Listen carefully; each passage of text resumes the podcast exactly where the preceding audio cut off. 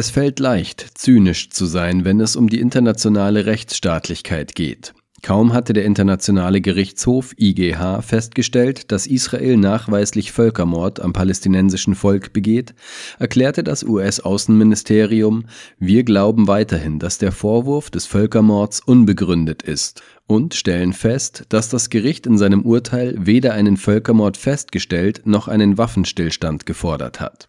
Israelische Politiker bezeichneten den Fall als empörend und antisemitisch. Dennoch sind die Risiken des IGH-Urteils und der Folgemaßnahmen in den nächsten ein bis zwei Jahren für Israel sehr groß. Wenn Israel die Völkermordkonvention ablehnt, gefährdet es seinen Platz in der Gemeinschaft der Nationen.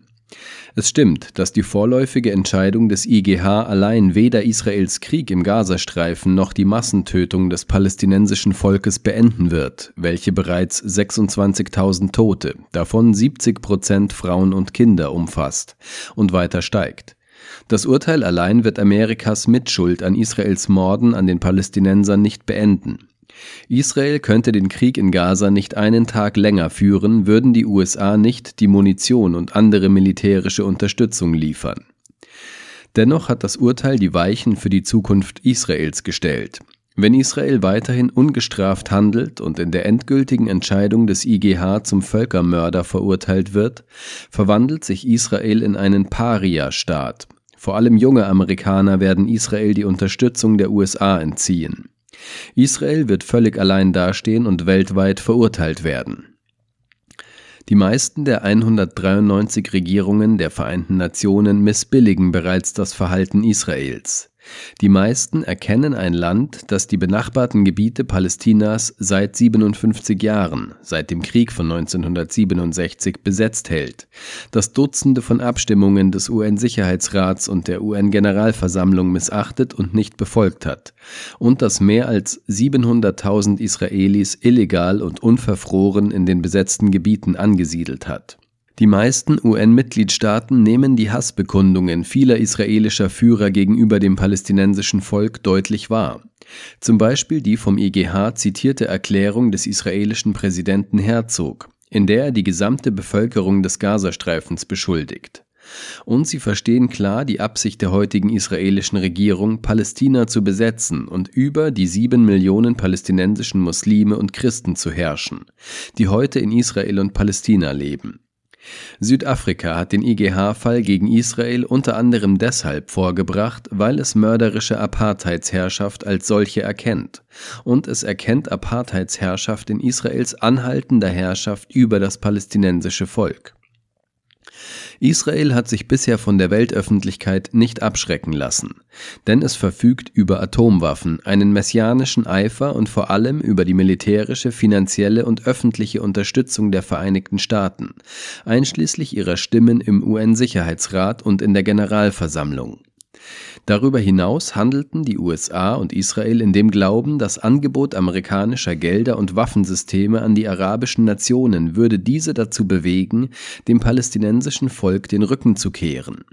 Israel und die USA handeln mit äußerster Arroganz, denn sie sind der Ansicht, dass militärische Macht zu Recht führt und das Geld entscheidet. Ja, Israel handelt auch aus Angst vor den Palästinensern, aber das ist die anmaßende und völlig ungerechtfertigte Angst vor den Unterlegenen, den Besiegten und den Vertriebenen.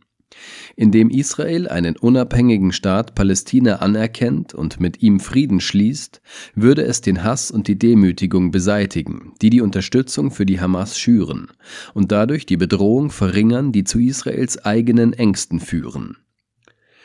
Die Israelis sollten begreifen, dass die USA Israel auf lange Sicht nicht retten können und werden.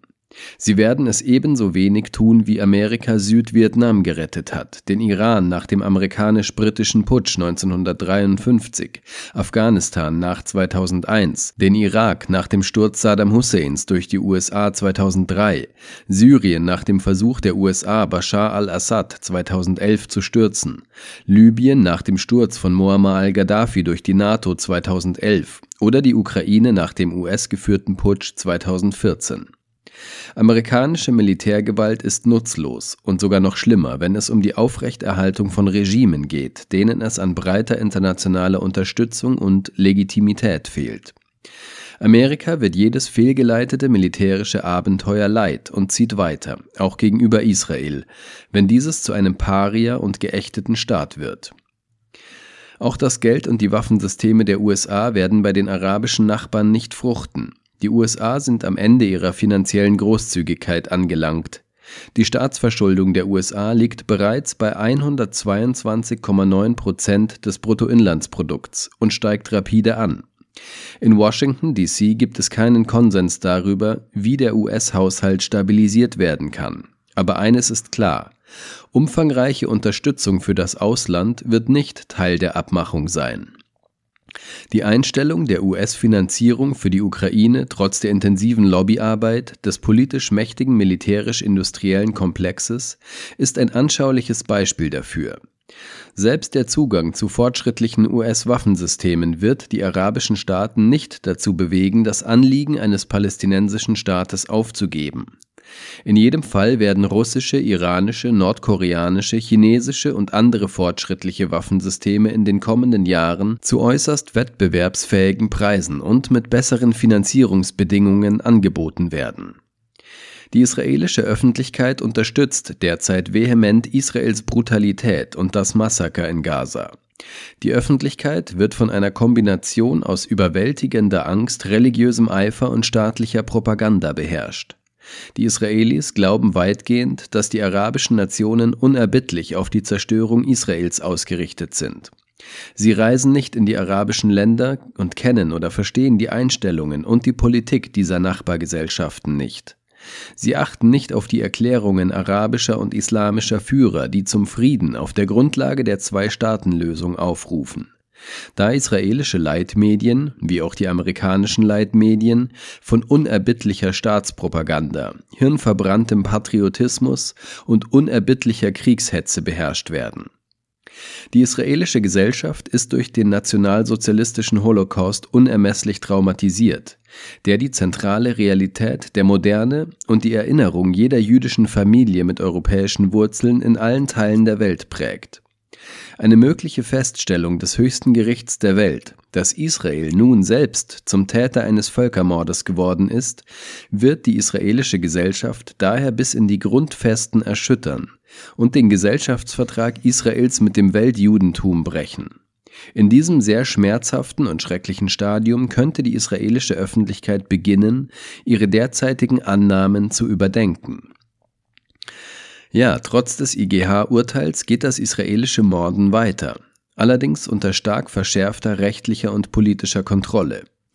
Jeder kaltblütige israelische Mord, jede Bombardierung eines Krankenhauses, jede Zerstörung einer palästinensischen Schule oder Universität, jede israelische Verweigerung von Nahrung und Wasser für die Bewohner des Gazastreifens wird von Südafrikas hervorragendem Juristenteam und von hoch angesehenen Rechtsinstituten in der ganzen Welt, darunter das Center for Constitutional Rights and Law for Palestine, akribisch aufgezeichnet werden.